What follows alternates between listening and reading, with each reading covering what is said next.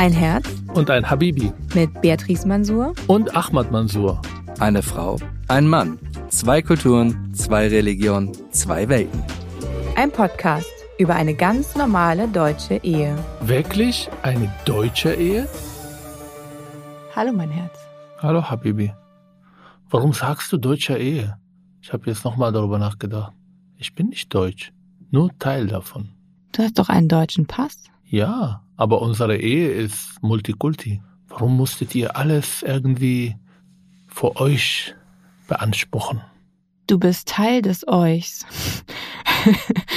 Deswegen beanspruche ich dich damit dazu. Naja, das neue deutsche Selbstverständnis bedeutet doch, dass wir vielfältig und diverse Herkünfte Ach so, haben. ja, so kann ich damit anfangen. Gut. Aber du willst nicht mein Arabisch-Dasein unterdrücken, oder? Hast du das Gefühl, dass ich das möchte? Ja, manchmal. Wodurch? Das wäre ein anderes Thema. Das machen wir beim nächsten oder übernächsten Mal. Mindestens bei unserer Hochzeit haben wir uns Deutsch sein lassen und Arabisch sein lassen.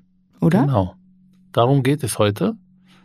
Ich wollte nie heiraten. Ich fand diese ein Tag irgendwie belastend. Das klingt jetzt ein bisschen. Ich wollte nicht im Mittelpunkt stehen, diese Vorbereitung und verantwortlich für die Leute, die da kommen. Ich habe immer in meinem Dorf und bei vielen meiner Freunde das Gefühl gehabt, Hochzeit ist wirklich stressig. Das ist verbunden mit ganz viel Vorbereitungszeit. Das ist irgendwie kostet enorm viel Geld. Ähm, Ich schäme mich irgendwie zu tanzen, im Mittelpunkt zu stehen, meine Liebe irgendwie öffentlich zu machen. Und dann war es soweit. Irgendwann war unsere Beziehung ähm, ja schon drei Jahre alt. und ich konnte mir vorstellen und ich wollte, nicht nur konnte, ich wollte meine Zukunft mit dir gestalten. Ich wollte Familie gründen, Kinder haben. Und dann, glaube ich, sind, zwei, sind wir 2012 nach Frankreich geflogen. Nach Paris, in die Stadt der Liebe. Wir haben super gut gegessen. Mhm. Wir haben ein super gutes Hotelzimmer gehabt. Mit Blick auf den Eiffelturm. Genau. Und dann sind wir beim zweiten Abend, glaube ich, irgendwo essen gegangen und dann da, wo ganz viele Leute sitzen. Zur Sacré-Cœur Genau. auf dem Montmartre. Ja, merkst du, ich bin nicht französisch sozialisiert. Aber du hast mich dahin gebracht und dann Mhm. habe ich dir einen Antrag gemacht. Ja. Das war auch ein bisschen mit ganz viel Vorbereitung und so. Ring kaufen. Habe ich Aber mir das auch war auch gar Ring keine gekauft. Überraschung eigentlich. Wir haben es ja vorher abgesprochen. Ja, wie soll ich einen geplant. Ring kaufen, wenn ich nicht weiß, ob es dir passt und gefällt? Manche machen das. Danke für deine heimlichen Hilfe. Aktionen. Genau, Ja. nee. Du hast dir auch einen Ring gekauft. Du hast auch einen Ring getragen. In der Verlobungszeit hast du ihn gerne getragen. Aber irgendwann ist es verloren gegangen und dann wolltest du mit mir gar nicht reden. Und beim Umzug wieder gefunden. Ja, Jetzt habe ich zwei. Eben. Aber trotzdem, ist, ähm, die Angst, ihn zu verlieren, ist mir zu groß. Deshalb trage ich ihn nur bei besonderen Anlässen. Wie zum Beispiel am 13.07.2021. Ich muss arbeiten an dem Tag übrigens. Ich weiß. Es ist aber auch der 12.7. 12. Ja, warum mache ich immer 13. Und Freitag, das war am Freitag. Wir haben am Freitag geheiratet, aber es war nicht Freitag der 13., sondern Freitag Genau, der 12. Aber ich habe 13. 12.. gespeichert. Okay. Gut, dass es in deinem Ring eingraviert ist. Bei meiner nächsten Psychotherapiesitzung rede ich darüber. Bitte. Bestimmt hat Freud was dazu zu sagen. Ich bin mir sicher. Okay. So, dann sind wir als Ja. Verlobter zurückgekommen. Mhm. Äh, wir haben das ähm, überall äh, sozusagen verbreitet. Mhm. Ich war superglücklich und ähm, wollte aber nicht direkt danach über ähm, Hochzeitsvorbereitung sprechen. Mhm. Das nicht, ging weil ich mir aber auch so. Also erstmal, ich wollte auch diesen Verlobtheitsstatus erstmal genießen. Aber irgendwie war uns, also mir war klar, okay, verlobt sein bedeutet so im nächsten Jahr, irgendwann sollten wir einen Termin haben oder mm, dass wir auch dann tatsächlich äh, von verlobt in verheiratet wechseln. ohne Und- einen Plan zu haben, wie wir zusammen leben. Das muss man Richtig. auch sagen. Das kam Mhm. erst 2015. Ja, wir sind klar. 2013 geheiratet Mhm. und dann war es ein Wochenendehe sozusagen. Genau. Du warst in Hamburg, ich war in Berlin. Aber trotzdem, diese Vorbereitung, das ist das nicht so, dass ich nicht heiraten wollte. Mhm. Aber diese Vorstellung, wie das aussieht, was das bedeutet, welche bürokratische Hürden noch zu erledigen sind, Mhm. ähm, wo wir heiraten, wie wir heiraten, welche Leute wir einladen und so weiter, das konnte ich mir damals gar nicht vorstellen. Mhm. Dann ging's los. Für mich war es ja nicht die erste Hochzeit, die ich geplant habe oder mit der ich konfrontiert war. Ja, du musst jetzt nicht Und- überall das sagen. Deshalb waren für mich manche Sachen schon klar, die ich anders machen möchte oder die ich mir wünsche, die, dass sie anders laufen. Und ähm, ich glaube, deshalb kam eigentlich relativ bald, weil wir merkten, okay, die Vorstellung, deine Familie mit meiner Familie in ein gemeinsames Fest, in dem sich alle wohlfühlen, das kam uns unmöglich vor. Vor allen Dingen wollten ja auch wir uns wohlfühlen an unserer eigenen Hochzeit. Und dann kamen wir eigentlich recht schnell auf die Idee, Du kamst auf die Idee. also ich kam recht schnell auf die Idee, aus einer Hochzeit zwei Hochzeiten zu machen. Und zwar eine in Berlin und eine in Israel. Lohnt sich, wenn man dann ein Hochzeitskleid gekauft hat, das zweimal zu tragen. Du hast meine Motivation dahinter erkannt. Mhm. Aber vorher gab es bürokratische Hürden. Mhm. Wir mussten zum Standesamt. Genau, und das du ist ja warst eigentlich auch ja ein einmal verheiratet, deshalb war es ein bisschen kompliziert. Mhm. den Namen nochmal ändern, zurückändern und dann mussten wir bei der Standesbeamtin einen Beweis abliefern darüber, dass wir keine Scheinehe eingehen wollen. Und sie wollten von uns. Weil ich damals die deutsche Staatsbürgerschaft nicht gehabt habe. Genau. Und sie wollten von uns ein, eine Beschreibung, wie wir uns kennengelernt haben, wie unsere Beziehung ähm, so äh, zustande gekommen ist und wollten vor allen Dingen Bilder haben, die wir jeweils mit den anderen Familienmitgliedern gemacht haben. Also ich mit deiner Familie und du mit meiner Familie. Und die sollten wir mit abgeben. Und das wurde dann, ich glaube, sogar beim Amtsgericht oder so über, überprüft, ob das wohl alles auch so stimmt und Hand und Fuß Ich hat. habe damals meine Unmut auch äh, gegenüber dieser Standesbeamtin auch gesprochen. Mhm. Und die meinte, man muss das nicht machen, aber rechnen Sie damit, dass diese Überprüfung dann ganz lange dauert. Und wir Mhm. haben ja schon einen Termin, wir haben auch schon einen Ort, wo wir feiern wollten. Mhm. Und deshalb mussten wir mitmachen. Und ich fand Mhm. das unfassbar. Mhm. Erniedrigend auch sozusagen. Ich Mhm. kann es verstehen, ich will auch keine Scheinehen irgendwie erleben. Ich finde, äh, Staatsbürgerschaft muss man verdienen. Muss ich hier sagen, diese Ehe zwischen mir und dir hat nicht dazu beigebracht, dass ich deutsche Staatsbürger. Es war mir wichtig, das im eigenen Kraft zu tun. Ich war schon über acht Jahre, glaube ich, in Deutschland. Ich habe mehrere Jahre gearbeitet. Ich habe einen Abschluss und ich habe mit meiner eigenen Kraft die deutsche Staatsbürgerschaft bekommen. Hat mit der Ehe nichts zu tun und drei Jahre sind vorbei, was auch viele machen. Drei Jahre ein Deutscher heiraten und dann, wenn sie die deutsche Staatsbürgerschaft haben, äh, hauen sie ab. 2017 habe ich die deutsche Staatsbürgerschaft bekommen und wir sind jetzt, Und du bist bei mir geblieben. genau, und du Wie auch schön. bei mir. Ja, wie schön. Genau. Und beim Standesamt ist etwas auch sehr Interessantes passiert. Wir Mhm. haben darüber nachgedacht, wie wir das mit dem Nachnamen, mit den Nachnamen tun. Mhm. Wir sind ja hingegangen mit einer Idee und hatten gesagt, wir wollen eigentlich beide den Namen des anderen mit annehmen. Und das kam uns so gleichberechtigt und auch irgendwie, ja, multikulturell richtig vor. Und dann guckt uns die Standesbeamtin an und sagt aber, Moment mal, das geht aber nach dem deutschen Namensrecht so überhaupt nicht. Da muss man sich entscheiden. Ein Familienname und dann kann der andere Partner seinen Nachnamen noch behalten, aber einer sozusagen hat nur einen Nachnamen, aber es funktionierte nicht mit dem Hin und Her. Aber 17 Jahre äh, Erfahrungen mit deutscher Behörde. Das erste, was man hört, ist, das geht nicht. Und dann muss man verhandeln. Das ist jetzt meine israelische Art und Weise. Und dann haben wir gesagt, warum und äh, keine Ahnung, was ich für Fragen gestellt habe. Und auf einmal ging es Wir nach der gefragt- israelischen Recht. Genau, wir haben gefragt, gibt es nicht noch irgendeine andere Möglichkeit? Wir wollen uns nicht für einen entscheiden, das ist irgendwie ungerecht. Und dann sagte sie, Moment mal, mir fällt noch was ein und äh, lief rüber zu ihrer Kollegin. Und tatsächlich, die hatte ein Paar getraut nach israelischem Namensrecht. Und dann haben sie nochmal die Gesetze rausgeholt und haben festgestellt, dass das eine Möglichkeit ist, weil du eben tatsächlich noch mit deiner israelischen Staatsbürgerschaft damit auch das Recht hast, nach israelischem Namensrecht hier in Deutschland äh, die Ehe zu schließen. Und dann waren wir ganz glücklich, denn das israelische Namensrecht sieht es eben vor, dass man das machen kann, dass man seinen Geburtsnamen an erster Stelle hat und den Namen des Partners hinten anfügt. Und somit haben wir zwei Nachnamen, nicht in der gleichen Reihenfolge, aber wir haben beide jeder den Namen des anderen mit annehmen Und das können. heißt ich Ahmad und habe einen deutschen Nachname. Richtig. Und das irritiert so viele. Ja. Das ist so cool. Aber wir sagen nicht welche aus Sicherheitsgründen. Das ist aber ein anderes Thema. So, diese Bürokratie war erledigt. Mhm. Ort haben wir. Mhm.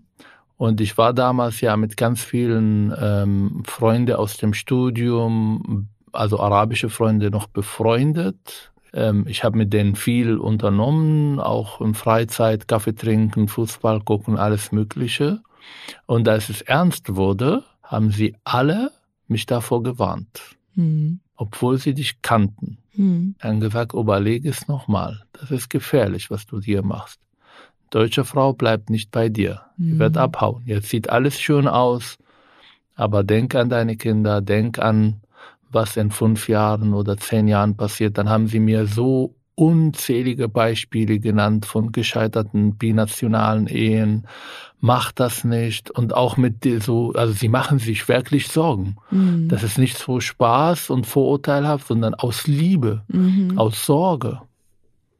Und das fand ich irgendwie belastend, weil das macht irgendwas auch mit mir, obwohl ich das ganz schnell irgendwie ja vergessen habe. Aber es ist natürlich etwas, was bei mir ganz viele Vorurteile auch triggert, die ich vorher schon gehabt habe oder mm, die ich gehört habe oder mit denen ich groß geworden bin, was westliche, vor allem deutsche Frau bedeutet. Mhm. Aber ich bin stark geblieben. Mutig. Aus Überzeugung, nicht mütig. Ich, ich stehe ja dazu. Das ist meine Entscheidung. Und ich wollte das machen. Was mich aber emotional sehr traurig gemacht hat, war ein Treffen mit einem fünfjähriges Mädchen. Einen Tag vor, dem, vor der Hochzeit. Ich bin zum Frisur gegangen. naja, Haare habe ich nicht. Die Zuhörer konnten das auf dem Bild sehen, aber ich wollte auch diese kurze Haare noch kürzer machen vor der Hochzeit. Und vor allem den Bart schick machen. Nee, da habe ich keinen Bart gehabt. Noch keinen. Ach, stimmt. Genau. Und bin dann zu einem arabischen Frisurladen gegangen. Saß ich da und da kam eine Frau mit ihrem, mit ihrer Tochter dahin und wollte irgendwas, weiß ich nicht, aber sie hat gewartet und der hat mich gratuliert, dass ich morgen heirate. Und dann war der, äh, ähm, der Besitzer und diese Frau ähm, zu einem anderen Zimmer gegangen, um etwas zu holen. Und da war nur diese Fünfjährige dabei. Und sie schaute mich an und sagte, du heiratest morgen. Und ich sage, ja, ich heirate morgen. Ich guck sie, lach sie an. Und dann sagte, aber ich hoffe keine Deutsche. Und ich sage, warum? Sagt, ja, weil ein Moslem eine deutsche Frau nicht heiraten darf. Dann gucke ich sie an und sage, warum? Ja, das erlaubt unsere Religion nicht. Und das fand ich sehr traurig. Es war ein Mädchen, die ein paar Jahre in Deutschland war, aus Syrien mit ihrer Mutter gekommen. Übrigens eine sehr emanzipierte Frau, die ihr Mann auch verlassen hat und äh, sozusagen versuchte, selbstständig irgendwie unabhängig zu sein. Und dieses Bild, diese Begegnung mit dieser Fünfjährige ist bei mir bis heute geblieben. Das finde ich sehr schade, dass schon Fünfjährige solche Vorurteile auch entwickeln können. Aber das hat viel mit den Eltern auch zu tun. Absolut. Immer wenn ich erzähle, wie viele Leute bei unserer Hochzeit waren, wenn ich in Tira bin, in meinem kleinen Dorf in Israel, dann sind die Leute schockiert. Ich glaube, wir waren 33 Leute. Ich finde, sie, sie reagieren selten schockiert, eher bemitleidend. Dazu kommen wir, weil der Hochzeit in Israel war auch ein bisschen anders. Ja. 33 Aber Leute. vielleicht noch, also meine, mein Umfeld hat natürlich auch mit solchen Vorteilen ähm, und auch mit den Ängsten reagiert, auch auf unseren Wunsch zu heiraten. Und es ist auch nicht äh, bei allen auf wirklich großes Verständnis gestoßen. Ich weiß, dass meine Eltern mit dir zwei, drei sehr ernste Gespräche geführt haben, bei denen ich nicht dabei war. Bei manchen war ich dabei, ähm, wo sie nochmal sehr genau abgeklopft haben, was dein Verständnis von Ehe genau bedeutet und haben versucht, dir, glaube ich, auch nochmal die Botschaft zu übermitteln, dass es auch ähm, Verantwortung bedeutet. Und ich glaube, sie haben damit ein bisschen dazu beigetragen, dass äh, du auch noch ein bisschen mehr Angst bekommen hast. Ich Ähm, glaube, ich habe ihnen auch Angst gemacht. Na klar. Ich glaube, ich habe mit diesen Vorurteile wiedergespielt. Mhm. Habe irgendwie mich arabisch gestellt. Mhm. Naja. Vor allem beide, zweite Ehe, eine gescheiterte Ehe. Ihre Tochter ist auch zweite Ehe, eine gescheiterte Ehe. Und ich komme Jungfrau dahin. Ich habe ja kein, keine Erfahrungen. Naja, vor allen Dingen ist natürlich das Päckchen, ähm, dass meine erste Ehe wegen kultureller Unterschiede auseinandergegangen ist. Und jetzt kommen die Ängste und die Gedanken natürlich wieder hoch, ob das uns nicht auch irgendwann wieder ereilt. Dadurch, dass wir auch ja gar nicht zusammen gewohnt haben im Vorfeld und auch äh, noch nicht die Idee hatten, tatsächlich zusammenzuziehen, obwohl wir unbedingt unser Leben miteinander gestalten wollten. Das war total klar. Aber erstmal noch in den getrennten Städten, mit unseren getrennten Jobs, mit unseren getrennten Wohnungen und mit den Wochenenden und den Urlauben, die wir gemeinsam verbringen. Und Großartig. Das war ein super Konzept. Ja, deine Eltern. Das wäre aber ein anderes Thema. Aber du warst gerade bei den 33 Leuten, die an unserer Hochzeit waren. Und Ich glaube, wir haben ein, also A, was jetzt vielleicht im Nachhinein sehr stressig war, das war sehr lang. Ich glaube, ich bin um 11 Uhr aus dem Haus gegangen. Hm. Ich habe einen Freund aus dem Studium, Zeit aus Holland, der mich besuchte am Morgen und mich dann dahin gebracht habe, hinzugehen, Mhm. weil ich irgendwo beim Rasieren eine kleine Krise gehabt habe. ich guckte meine Wohnung und wusste, meine Unabhängigkeit ist vorbei an dem Mhm. Tag. Und weil ich einfach auch diese Schamgefühle gehabt hat, jetzt im Mittelpunkt zu stehen und alle gucken uns an und Umarmung und alles Mögliche. Ähm, dann habe ich dich abgeholt Hm. und sind wir zum Standesamt gegangen. Das hat ja auch zwei Stunden gedauert und von da dann direkt zu diesem wunderbaren Ort am Wannsee, Hm. Wo wir draußen gefeiert haben. Wir haben großartige Wetter gehabt, wir haben getrunken und ich glaube, ich habe die Rolle übernommen. Ich bin jetzt hier auf einem guten, ähm, guten Ort. Es ist ein cooler Party, aber lass mich bitte in Ruhe. Ich will keine Reden halten, ich will nichts machen. Ich habe schon das alles irgendwie im Standesamt gemacht. Ich habe unterschrieben und jetzt ähm, will ich einfach diesen Abend genießen. Und wir haben, was ich super schön fand, wir haben Multikulti-Hochzeit gehabt. Es waren Mhm. Muslime, es waren Deutsche, es waren Juden. Ich glaube, ich bin der einzige Araber, wo ein Rabbiner eigentlich die Rede gehalten hat wegen der Hochzeit. Daniel Alter, äh, der auch mit seiner Frau und Kinder da war, ähm, Freunde aus dem Studium. Deine drei problematische Freundinnen, die dabei waren, mein arabischer Freund, der auch da war und eigentlich danach nie wieder ihn gesehen habe. Und es war ein schöner Abend. Meine Familie hast du vergessen. Natürlich deine Familie. Kuchen war großartig, das Essen war großartig, ich habe viel getrunken und ich glaube, wir sind um drei Uhr nach Hause gegangen Hm. mit ganz vielen Geschenke. Ja, und ich erinnere mich, das war für mich ein bisschen verstörend. Das erste, was du gemacht hast, als wir nach Hause kamen, nach unserer großartigen Hochzeit, alle Umschläge zu öffnen und das Musst Geld du das zu jetzt in aller Öffentlichkeit erzählen? Ich wollte wissen, Ja. was ich im Urlaub einen Tag später leisten kann. Das war wirklich lustig. Aber auch für mich war es interessant, das zu erfahren. Aber das war, ähm, du hast dich nicht äh, irgendwie das mit mir beschäftigt. Nein, der Fokus war. Ich habe mich mit dir Tag gebracht? 13,5 Stunden vorher beschäftigt. Ich habe sogar getanzt. Naja, aber meine Fantasie der Hochzeitsnacht war jetzt nicht, dass du damit beginnst, das Geld zu zählen. Hochzeitnacht ist ein Märchen. Das äh, habe ich Wir auch waren ja festgestellt. 14 Tage danach Wir auf ja einer Urlaub. Reise. Nee, richtig. Dazu komme ich noch. Deine Mutter hat eine Rede gehalten, Jawohl. ging um äh, Multikulti und das ist nicht das erste Mal, dass es so viele unterschiedliche Nationalitäten ähm, bei euch zu Hause sozusagen zu Hause sind. Obwohl ich hätte mir gewünscht, dass sie mehr über mich als über meine Herkunft spricht.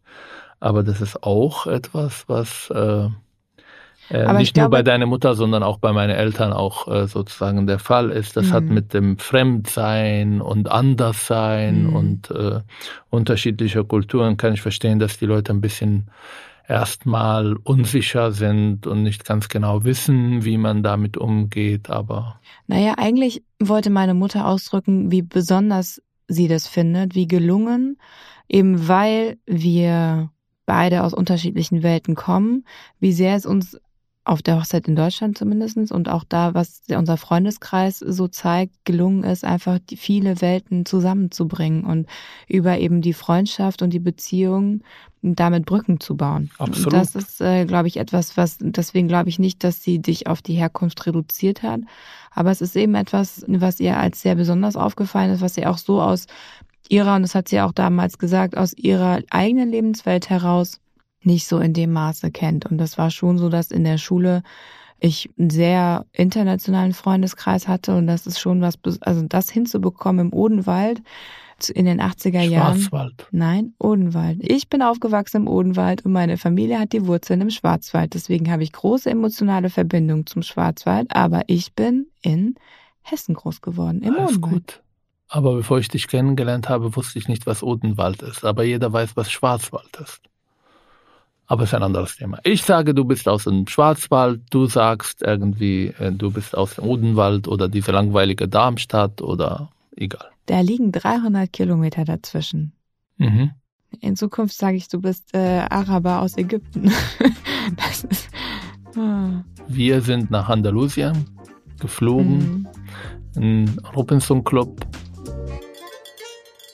Ich habe mich verletzt nach drei Tagen beim Fußballspielen. Mhm. Du hattest einen Bänderriss. Genau, aber Ja. trotzdem war eine schöne Reise. Ja. Und dann bekamen wir einen kleinen Film von den Fotografen, die unsere Hochzeit in Berlin sozusagen begleitet hat, mit Bilder, aber auch Videomaterialien. Mhm. Wir haben das angeschaut und ich habe gesagt, Du hast sofort gesagt. oh, das ist schön, das will ich haben, aber ich will eine zensierte Version für meine Eltern und Familie in Israel. Mhm. Dann wir haben ganz viel geknutscht, gekusst und das geht nicht. Jetzt kann natürlich jemand sagen, oh, warum? Das ist meine Art und Weise zu leben. Ich stehe dazu. Das will ich auch. Ähm, äh, das betreibe ich ja jeden Tag, ähm, auch äh, wenn meine Eltern bei uns sind. Äh, warum muss ich jetzt eine neue Version machen und ihnen irgendwas äh, an der Realität äh, ändern? Und ich glaube, damals wie heute wollte ich einfach weniger Konflikte mit denen haben. Mhm.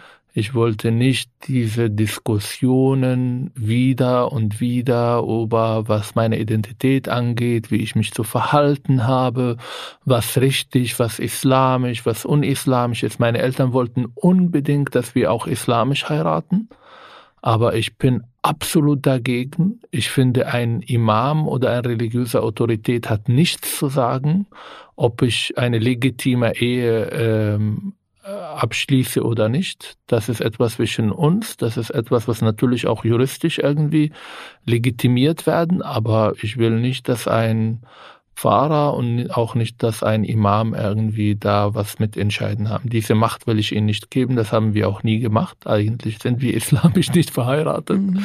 äh, was auch für meine Eltern natürlich nicht so schön ist und auch nicht legitim. Und auch nicht christlich verheiratet? Das ist für deine Eltern irgendwie ein bisschen problematisch. Sie finden es, glaube ich, ein bisschen schade. Aber sie haben selber auch nicht äh, kirchlich geheiratet.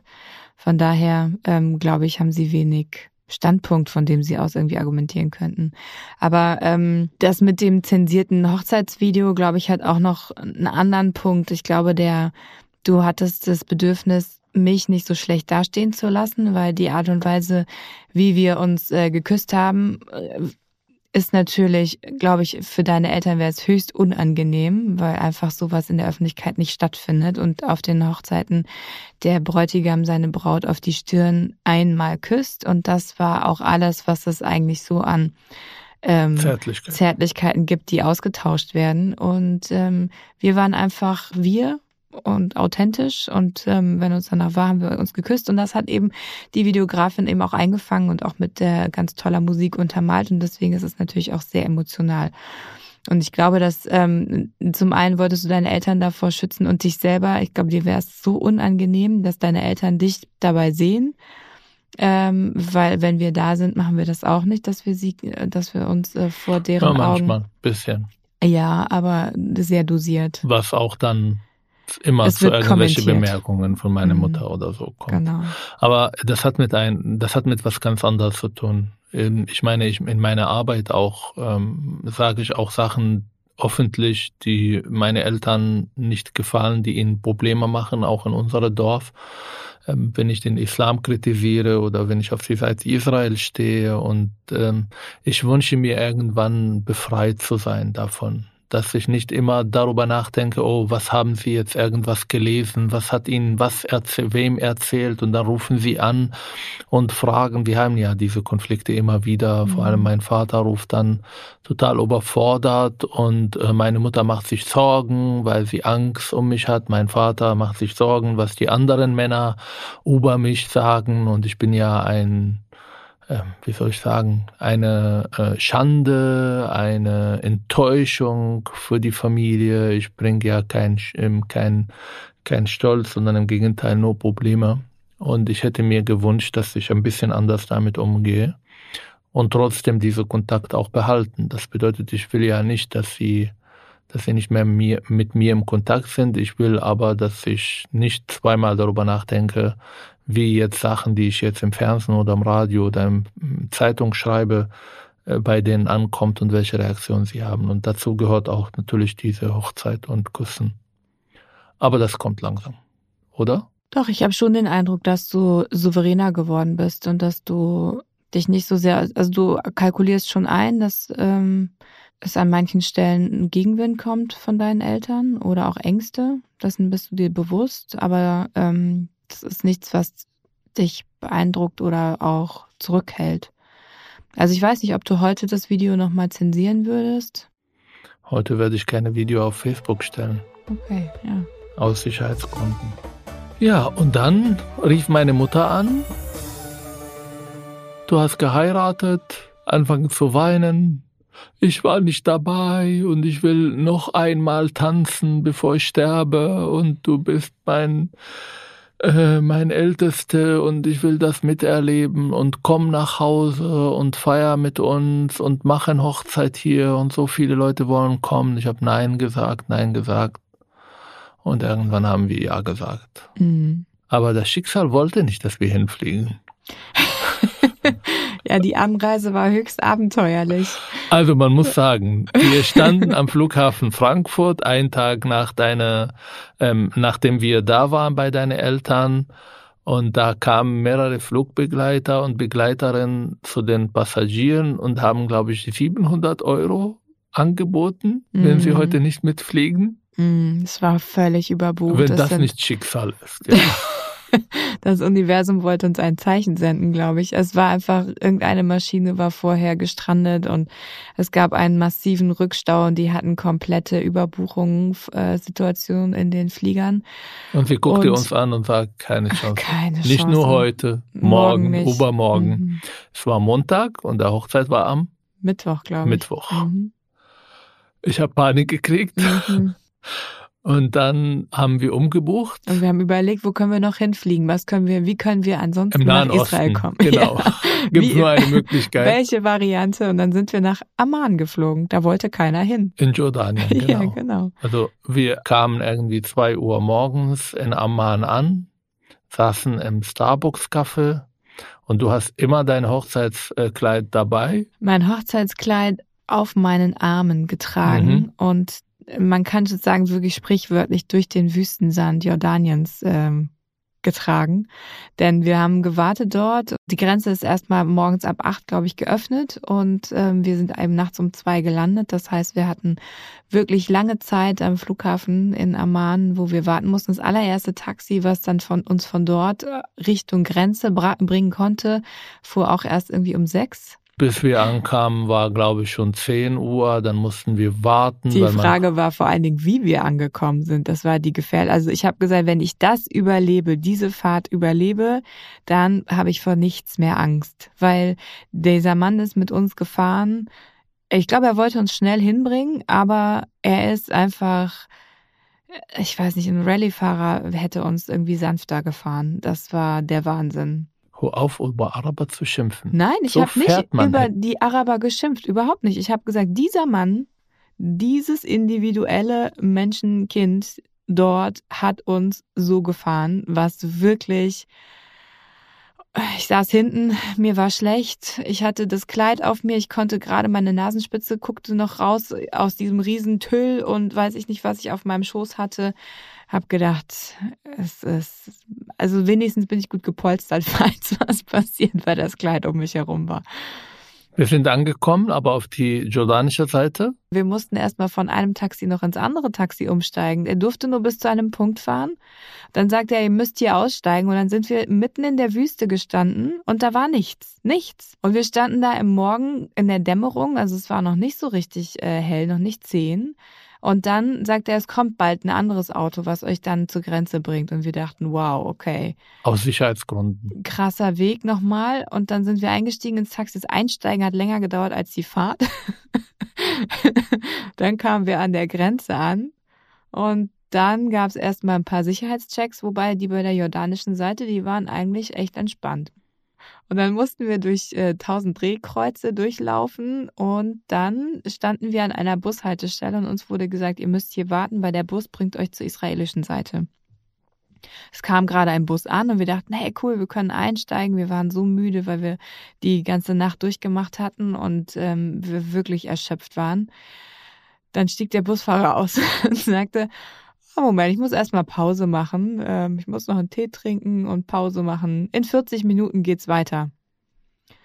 Dann haben wir gewartet. Irgendwann waren die 40 Minuten rum. Wir stiegen in den Bus ein. Der Bus fuhr los und nach genau einer Minute 32 Sekunden hielt er wieder an und sagte aussteigen.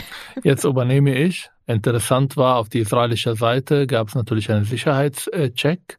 Aber seit dem letzten äh, Israel-Reise von dir vor einem Jahr ist dein Nachname mhm. anders geworden. Und deshalb haben sie dich nicht im System gefunden.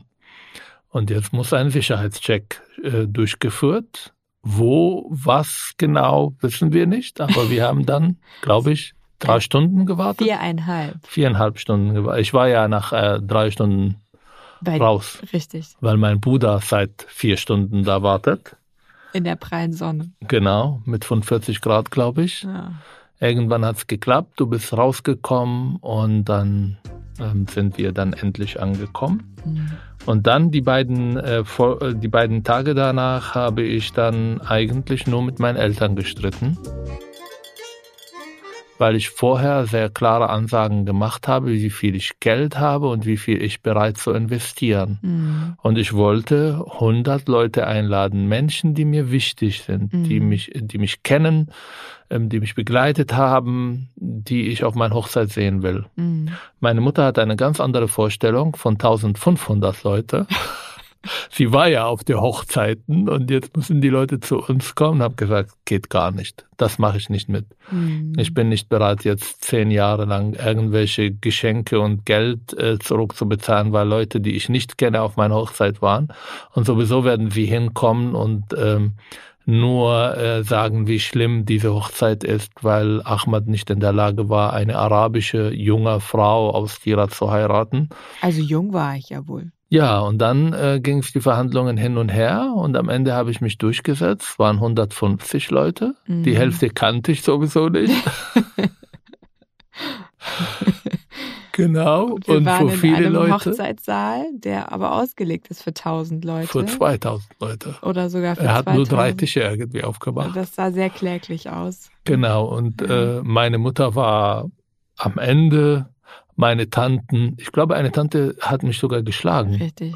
Weil ich nicht bereit war, irgendwelche Leute einzuladen, die meine mhm. Mutter kennt, aber ich nicht kenne. Mhm. Und für viele Leute ist das Traurigste, was sie je erlebt haben. Für mich war es okay. Also ich glaube, wir haben Spaß gehabt. Wir haben sogar auch, äh, was nicht so dazu gehört, auch jüdische Freunde eingeladen, mhm. die mit mhm. mir in Tel Aviv studiert haben.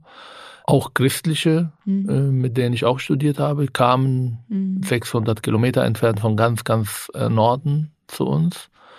Ähm, wir haben englische Musik gespielt, mhm. neben arabischer Musik. Mhm. Ich habe dich geküsst. Mhm. Das Essen war schrecklich leider, weil mein Vater auch da gespart hat. Ich habe so gestaunt, dass dein Vater das ganze, die ganzen Lebensmittel, also die frischen, also Gemüse und Obst und aus Westbank gekauft. Aus der Westbank gekauft hat. Der kam eines äh, am Tag von unserer Hochzeit, am Tag davor, glaube ich, kam er und machte plötzlich ganz stolz den Kofferraum auf und er war voll mit äh, Paprika, Tomaten, äh, Kohl, was ich nicht alles gesehen habe, komplett voll. Und dann war der zweite Hochzeit endlich zu Ende. Aber sie war eigentlich, also ich fand, sie war total kurz, weil wir haben zwei Stunden gefeiert. Und du musst dazu sagen, ich war davor siebeneinhalb Stunden lang beim Friseur, um mich vorzubereiten für diese zwei Stunden. Alleine, ich war nicht da. Du Aber ich, als, du, als du zurückgekommen bist, habe ich dich nicht, kan nicht erkannt. Richtig. Du warst eine ganz andere Person. und da hatte ich tatsächlich die Friseurin nochmal gebeten gehabt, oder die Make-up-Artist oder wie man sie auch immer nennt, jedenfalls, dass sie mich nochmal anders schminken, weil ich habe in den Spiegel geschaut und habe mich erschreckt von mir selber. Ich kannte mich nicht. Ich sah aus wie, also wie, ich weiß auch, eine asiatische Frau, die mich anguckte, die irgendwie das Kleid von mir trug. Ähm, und habe ich gesagt, Entschuldigung, das äh, bitte nochmal anders. Und ich habe sowieso für sehr viel Wirbel bei diesem Friseur gesorgt. Ich habe denen die Bilder gezeigt, wie ich geschminkt war und wie meine Frisur in Deutschland aussah. Und es kam eine Friseurin, noch eine Friseurin, noch eine vierte Friseurin, noch eine fünfte, noch eine sechste. Am Ende waren alle da, die sich dieses Bild angeschaut haben und waren völlig entsetzt. Und dann hat mir deine Cousine irgendwann übersetzt, was eigentlich das Thema ist. Und die haben gesagt, die sehen überhaupt gar nicht, dass du geschminkt warst. Die suchen nach dem Make-up. und sie fragen sich, wie sie das äh, so hinkriegen sollen. Plus, deine Haare sehen total unspektakulär aus und ähm, sie möchten daraus eine richtige Frisur machen. Bist du damit einverstanden? Okay, was bedeutet richtige Frisur? Was äh, und dann haben wir versucht, eben über Übersetzer und Hände und Füße und Sachen zeigen, ähm, wie sie sich das vorstellen, wie ich mir das vorstelle. Und irgendwann haben wir einen Kompromiss gefunden und ähm, die Haare waren total okay, wie sie das gemacht haben, aber das Make-up war schon very Arabic mit pinkem Lippenstift und also es sah cool aus, aber es war halt ganz, ganz anders als. Deshalb sind viele arabische Männer zwei Tage später sehr überrascht, wenn sie dann wieder ihre Frauen sehen. da wurde auch noch ein Video gemacht. Ich glaube, ich habe es dann in Deutschland geschafft, zwei Minuten davon zu gucken. Das ist ein unfassbarer Beispiel, wie man Videos im Jahr 2013 macht, aber eigentlich, wenn du das anschaust, an 1955 denkst. Irgendwie total komisch, krass, nicht geschnitten, Bilder, ich weiß es nicht. Das muss man sehen. Vielleicht stellen wir das irgendwann, wenn wir alt sind im mhm. Internet, dann können wir die Leute das anschauen. Viele Leute waren, die auf der Hochzeit waren, waren, wie gesagt, sehr traurig auf der einen Seite, aber auch sehr, ich glaube, sie haben ganz viel darüber nachgedacht, ob diese Ehe überhaupt funktionieren wird, wie lange wir zusammenleben werden, wie man, also viele kamen überhaupt, um dich zu sehen, wieder, weil es mhm. eine Möglichkeit, dich zu sehen. Mhm. Viele konnten mit dir überhaupt nicht anfangen. Ich, wir standen ja ähm, vorne und haben die Leute begrüßt und mhm. ich habe geguckt, dass manche nicht mal in der Lage waren, dir die Hand zu geben. Mhm. Aber diese Hochzeit ist zu Ende gegangen und ich war sehr froh, endlich die beiden Hochzeiten hinter mir zu haben. Es war schön, aber ich will das nie wieder machen ich will nie wieder heiraten, das ist mir zu stressig, das ist mir zu viel Aufmerksamkeit, das ist mir zu viele Vorbereitungen. Aber was cool an der Hochzeit in Deutschland und Israel, dass wir keine, ähm, ich sage das, vielleicht für viele Leute ist das selbstverständlich, aber wir haben keine ähm, Schulden gemacht. Mhm. Was bei meinem Bruder zum Beispiel und anderen absolut nicht der Fall. Das gehört die, irgendwie die dazu. müssen 100.000 Euro mindestens irgendwo hinbringen, um überhaupt heiraten zu können. Und da mhm. geht's nur um diesen einen Tag, nur mhm. um diese Hochzeitsabendfeier, äh, was man an Saalkosten bezahlen muss, für das Essen, für die Dekoration, für die DJ und alles mögliche. Das ist auch etwas, was ich sehr, ähm, also klar, auch in Deutschland ist ähm, Heirat eine Industrie. Ich glaube, da kann man jetzt nicht sagen, dass es da noch, also dass das so außergewöhnlich ist, aber wir haben hier in Deutschland einen super schönen ähm, äh, Location gehabt zum Heiraten. Und die hatten dann zum Beispiel auch die Blumen auf dem Tisch und haben die Tischdeko gemacht. Und es war selbstverständlich, dass sie eben das auch mit äh, dekorieren. Das war vorher abgesprochen. Das war sozusagen auch im Preis inklusive. In Israel, bei diesem Hochzeitssaal, mit der Miete hast du erstmal nur den nackigen Betonboden und überhaupt Stühle und Tische und das war's. Und für jedes Extra, also jeden Scheinwerfer, jeden, ähm, jede Bühne, jede Blume, jede ähm, Teile, die man irgendwie separat haben will, da ist ein extra Preisschild dahinter und das ist, sind auch Preise, die im Verhältnis jetzt zu dem, was man in Deutschland bezahlt, wirklich schwindelerregend sind. Auch das, was für den Friseur bezahlt wird, was für die Kleider bezahlt wird. Alleine die Braut trägt ja drei Kleider beim Hennerabend. Sie trägt dann nochmal ein Kleid bei der Hochzeit, das weiße Kleid. Also mindestens zwei Kleider sind es. Und dann manchmal nochmal bei dem Abend, wo von dem Mann nochmal, dass sie da nochmal mit einem anderen Kleid hinkommt. Also es sind irgendwie zwei, drei Kleider, die getragen werden müssen. Und das ist auch jedes Mal mit dem Friseurbesuch auch verbunden. Und alleine das schon. Ich glaube, wenn du das mitgemacht hättest, hättest du so viel bezahlt, wie für, wie für, für die ganze Jetzt Hochzeit weißt in Deutschland du, warum bezahlt ich dann haben. nach jeder Hochzeit erstmal das Geld gezählt habe. Ich weiß. und sehr froh war, dass wir keine Schulden gemacht haben. Das Ja. ist eine Leistung. Übrigens, eine Sache habe ich vergessen. Mein Mhm. Vater hat mich ja, glaube ich, am Sonntag angerufen, also ein paar Tage vor der Hochzeit. Wir waren hier und hat gefragt, ob dein Vater oder mindestens dein Bruder mit dir kommt. Mhm. Weil du als Frau ja alleine nicht in der Lage bist zu entscheiden, ob du mich heiraten willst, sondern es muss ja einen männlichen äh, Bezugperson dabei sein, der dann sozusagen mein Vater ähm, erlaubt, dass wir heiraten. Mhm. Da habe ich gesagt, nein, tut mir leid, die können nicht kommen, die haben nicht das Geld oder weiß ich nicht, was ich an Lüge da äh, gesagt habe Mhm. Ist interessant, wir wollten ja nicht, dass unsere Eltern sich gegenseitig kennenlernen. Ich glaube, nicht, das ist nochmal wichtig zu erklären. genau. Nicht, weil wir jetzt irgendwie ähm, Krieg befürchten, Mhm. sondern ich glaube, für beide wäre das eine Riesenüberforderung. A, sprachlich. Meine Familie spricht ja Arabisch, Hebräisch. Deine Familie Deutsch, Englisch vielleicht ein bisschen. Mhm. Ähm, kulturell ist das absolut anders. Meine Mutter trägt Kopftuch, äh, mein Vater ist mittlerweile religiöser geworden. Ähm, also es gibt, es gibt wirklich nichts, wo sie irgendwie einen schönen Nachmittag oder Abend miteinander bringen. Und wie ich beide Eltern kennenlerne, werde jeder irgendwie versuchen, seine Einstellungen durchzusetzen um die andere Seite zu zeigen, dass er irgendwie mächtiger oder besser oder er weiß es. Also ich kann mir vorstellen, warum soll dein Vater zweimal darüber nachdenken, ob er jetzt Bier trinken will oder Wein trinken will? Und auf der anderen Seite wird meine, äh, meine Mutter das für einen riesen Skandal findet, wenn er dann anfängt, irgendwie Alkohol zu trinken oder wenn wir überhaupt auf unserer Hochzeit Alkohol haben. Ich erinnere an das erste Mal, als meine Eltern zu uns gekommen sind. Du hast ja geputzt, ähm, Mhm. weil du Angst gehabt, dass deine Schwiegermutter irgendwie dein Haus als unsauber ist. Ich habe es nicht verstanden und habe gesagt, was soll das? Wir leben, wie wir wollen. Du hast unser Zuhause gesehen. Der ist bei äh, einem kleinen Erdbeeren, dann Erdbeben ist das Haus dann komplett äh, weg.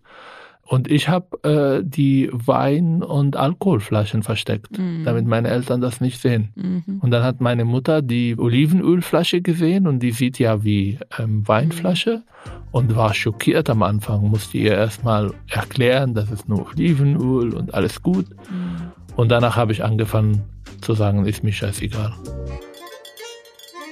Ja, das Beim- hat aber wirklich lange gedauert. Und ich glaube, um nochmal auf unsere Eltern zurückzukommen, der Unterschied ist, beide Elternteile leben ja in dem jeweiligen Land. Also meine Eltern in Deutschland, deine Eltern noch in Israel.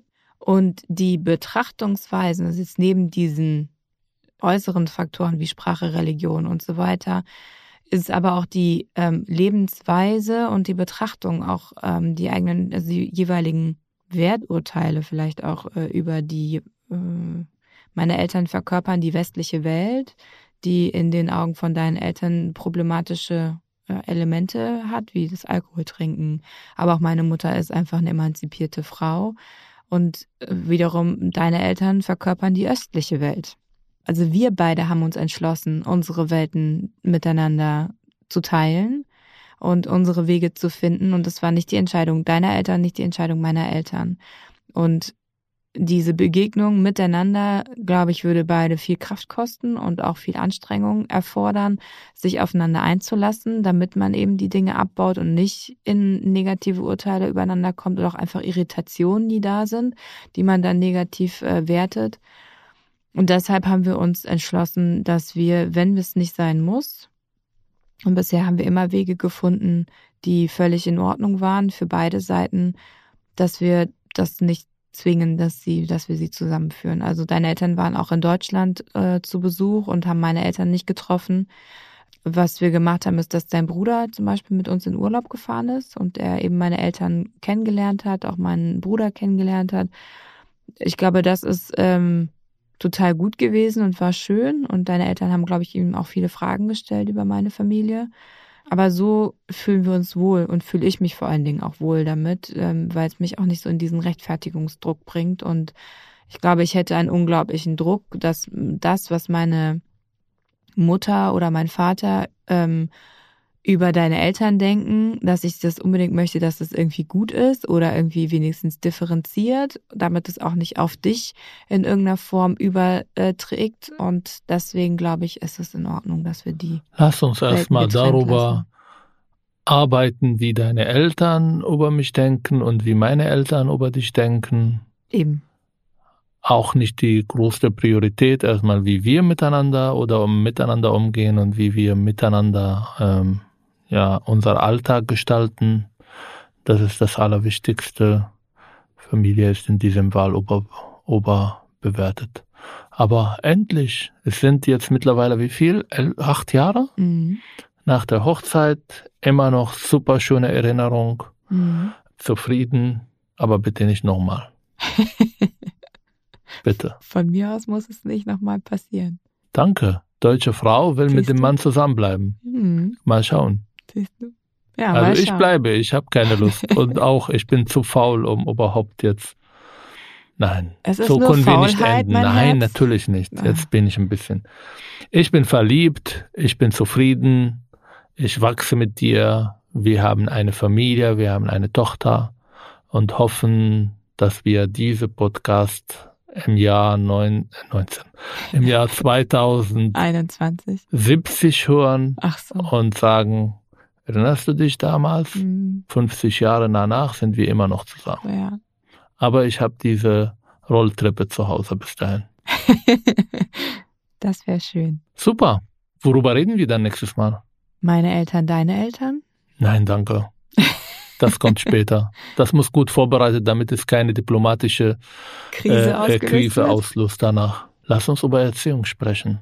Weil da, glaube ich, sehe ich gerade die großen Herausforderungen, was Binationalität angeht. Vor allem was die Identität meiner Tochter angeht, die Sprache, die Narrative, mit denen sie groß wird. Und da würde ich gerne mit dir darüber sprechen, weil jedes Mal, wenn ich ein Buch vor dem Schlaf lese und meine Tochter anfängt, mich zu korrigieren auf Deutsch, kriege ich irgendwie eine kleine Krise. Können wir gerne machen. Vielen Dank, dass Sie mitgehört haben und wenn Sie bitte Fragen, Anmerkungen haben, dann teilt das mit uns. Schreibt uns sehr gerne. Schreibt uns eine E-Mail. Herz und Habibi at welt.de.